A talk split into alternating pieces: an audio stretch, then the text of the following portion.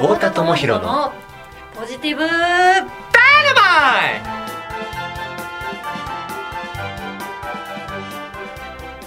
イこんにちは太田智博です。こんにちは池田光一郎です。今日は、えーはい。前回に引き続き森田健一郎さんの瞑想のうん。音声について、そうですね。えーお届けしていきたいと後半はあの楽しみがありますから。はい。ね聞いていただきましょうよ。はいじゃあ早速後半をお聞きください。はい。でその瞑想に出会ったことでその不安症に対して飲んでたその精神のその何安定剤か。安定剤。安定剤を飲まない状態に戻れたんですよね。えー、瞑想で。瞑想ですね。本当に。あのそれまでこう自己啓発の勉強とか、まあ座学とかうんでまあ研修ですよね。その、まあ、けんワークワークを通して研修をしたりとか、はいはい。研修を受けたりとかうんしてたんですけど、やっぱりそれでもこう完全に飲まない状態には戻れなくてやっぱりこうね1日に1錠とか3日に1錠とかっていうのはやっぱりこう飲み続けてたんですけど瞑想で本当に飲まなくなってうん。これはすごいなっていうね。へうん。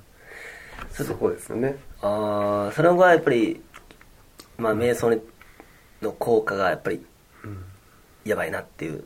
瞑想の効果やばいな。やばいなって瞑想すごいすごいというまあすごいというとねあれなんですけどね、まあ、自分はその瞑想に対して確信。これはもう間違いないなっていうのもありますし自分の状態が本当に良くなりましたしで周りにねやっぱり一緒にあの瞑想してる仲間もいるんですけども、やっぱりその人たちも変化もしますし、あの状態が良くなってるっていうのもあるんですよね。で自分がまあこの会社員で、うん。でそういう状態になった。でその会社員の人ってやっぱりそういう状態の人ってねそのなんやろなやっぱりいると思うんですよね確かにねこう、うん。まあ内面的にねストレスうん。たくさん抱えて、そうですよね。ね。森毛で言ったらまさか自分がそうなるではと思ってなかったのになってしまって、でしかも直そうと思って、えね、その自己啓発の研修とか受けて、三ね、5年前に受け始めたって言って3年、4年ぐらいかかったって言ってるけども、ね、それでも治らなかったのが、うん。瞑想をやってどれぐらいの期間で、うん。まあ、その薬飲まなくなったんですか？それもね多分23ヶ月ぐらいですかね。でもう良くなったんですか、うん23ヶ月ぐらいそうですね、まあ、瞑想、まあ、1日2回とかっていうのをこうずっと続けてて。で、まあ、中中にはそのねやっぱり飲み会とかあるんで、はいはい。できない日もあるんですけど、うんうんうん。まあ、なるべく1日2回をこう続けるようにしてて、まあ、気づいたらって感じなんですけどへえ思い出すと大体23ヶ月ぐらいですかね。それだからでもずっと飲み続けてたじゃないですか。3年4年って言ったら、で癖みたいなものが残っててなんか飲まなあかんみたいな、そんなもん別になかったんですかもう瞑想やってる時、もともとやっぱりその飲まなくなりたかったんでなるほど。徐々にこう減らしていきはいたかったんですよね、はいはいで実際に1日1錠やったのが3日に1錠とかうん。1週間に1錠とかで済むようになってきて、うん。で気づいたら飲まなくてもいられるようになった。えー、あ飲まなくてもいられるようになった。そんな感覚ですかね、へ最初は。ーすごいな。うん。でも確かにいやこれリスナーのね皆さんも今聞いてはるけどもこうめあのこの音声撮る前に瞑想をねこううんうん。20分間やって、もうめちゃくちゃゆったりしてね、うん。撮られてるんで、ポジティブダイナマイトの対談やって言ってるのにめっちゃリラックスするからいいみたいな感じで喋ってしまってはい。ちょっといつもと違う感じになってしまってんけどね。ね。これがある意味うん。このゆったりできる、うん。心が落ち着い落ち着く感覚でいられるから、なんていうかなこう心に安定感が出るっていうか安心感っていうのも感じるし、そうですね。やっぱ瞑想することによってね不安とか、うん。ね、緊張感っていうのが結構解消されるうん。のかなっていうのは感じるんですけどねそうですよね。そうか。不安感とかねストレスとかもやっぱり解消されますし、うん。うん。うん。うん。あとはまあそうですね。その集中力が上がったりとか、ねうん。こう疲れにくくなったりとか、うん。うん。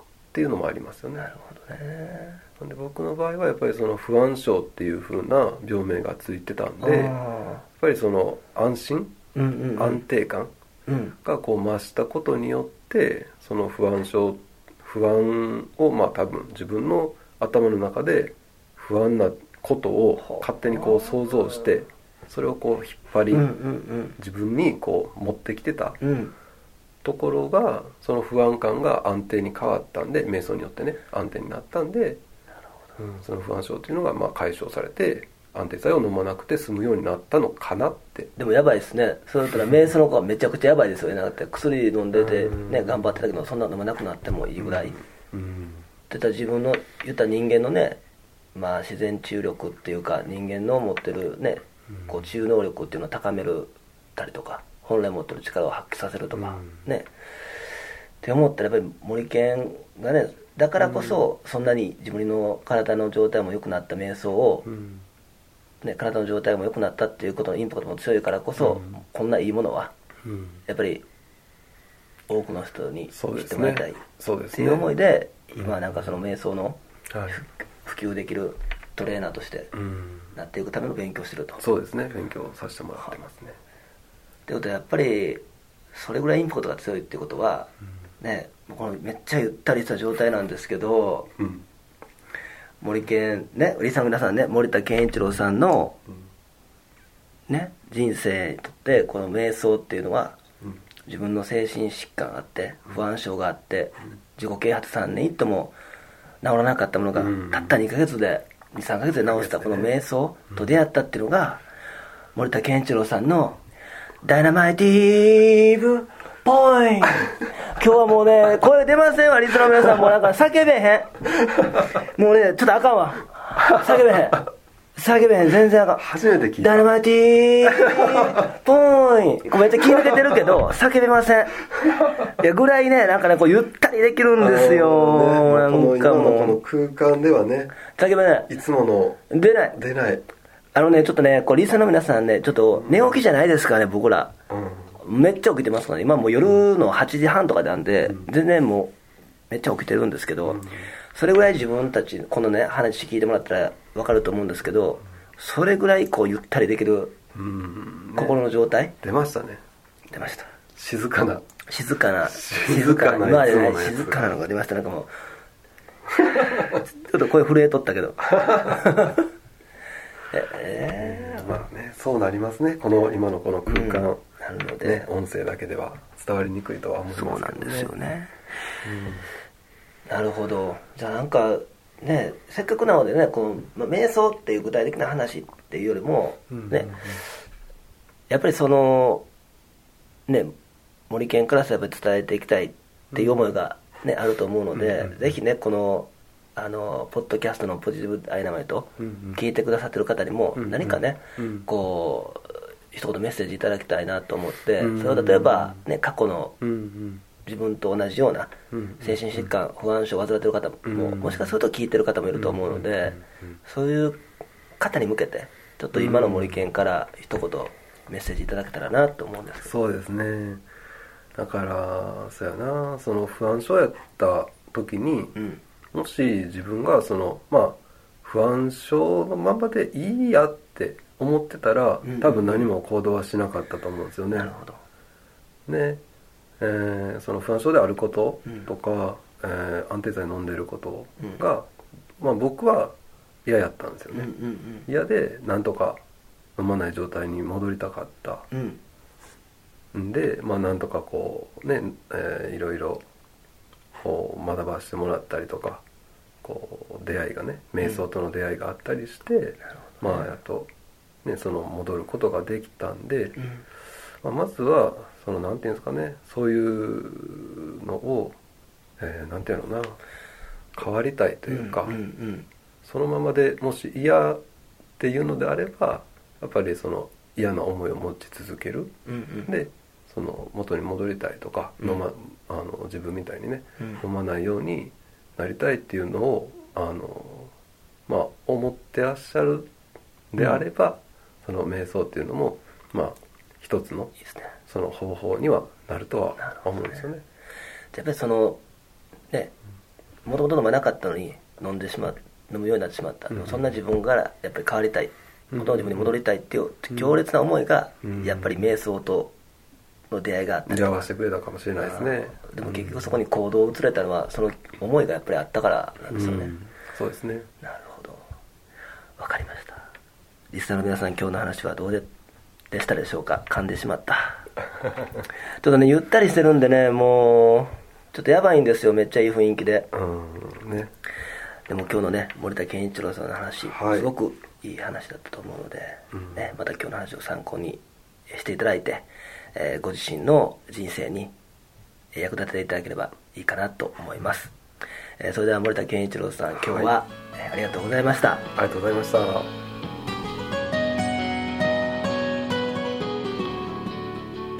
はい。今回の音声はいかがだったでしょうか？はい。聞いてくださってありがとうございます。ありがとうございました。はい。今回はね前編後編と2部に分けてお届けしたわけですけれども、うん。瞑想のねうん。魅力が伝わったんじゃないのかなって思います、そうですね。はい。不安が消える。ね、それ大事。いやすごいですよね精神疾患だなって不安症を患ってたのにね、うん。いろんなところに行ってね3年4年かかっても治らなかったのが瞑想を始めて23ヶ月で治ってしまったっていうのそれはいい。それはもう伝えたくなる。そんなぐらいだから効果があるんだね。なんですよね。だってもうね森健さんにうん。っていうか森健さんと一緒に瞑想やって今回ね対談取りましたけど、うんもう落ち着きすぎてやばかったですもんね今回。うん。ダイナマイティブポイント何あれ？全然言えなかったですか？らいや叫ぼうかなと思ってたんですよ。うん。本気で。うん。いや無理でしたね。落ち着いてたね。なんか落ち着いたダイナマイティブポイント。うん。なんかね今後のねうん。収録も変わりそうな感じだってまさに今僕たちはもうこの森健のねうん。音声聞いてるだけでなんか知らないけどだんだんだんだん瞑想の効果が知らないんですけどゆったりしてきましたからね。静かな番組になっていくよこれから。ですよね。本当に。緩やかなね。ちょっと今までねうるさくしすぎたね。ちょっとねいつもねギャグばっかり言って冗談ばっかり言ってますからね、あれも不安の表れだったんだろうね。かもしれないですね。なんか楽しくしないといけないとかね。ちょっとラッパーになってもらみようかなとかね。うん、うん、違う自分にならないといけない。そうですね今の自分でいいんだね。ねもう何もね飾らなくていいんですよ。飾ってたね今まで。飾ってましたよ。いっぱいね。派手なもんいっぱいぶら下げて。何この落ち着いた感じ。気持ちいいわ。どうしよう。あーちょっとやばいわ。ドキがって思った。いやねもうそれぐらいね今ちょっと伸びた肩ボキってなっちゃったんですけどもうそれぐらいねあのもう緩やかな感じになってしまったんですけどね。そう。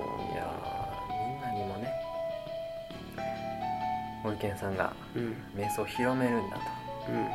おっしゃってましたけど、はい。本当にそれが楽しみですね。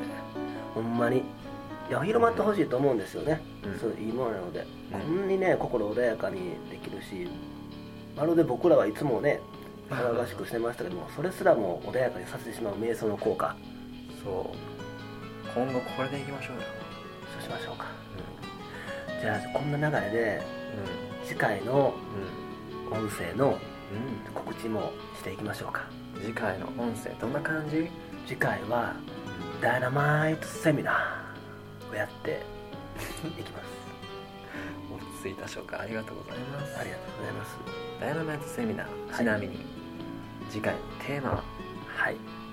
何でしょうか？何でしたっけ？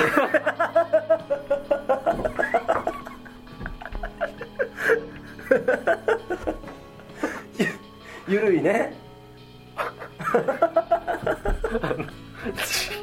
次回はいい人間関係を築く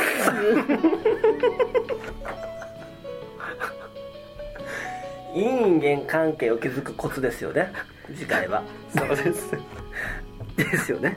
はい。でも瞑想がね。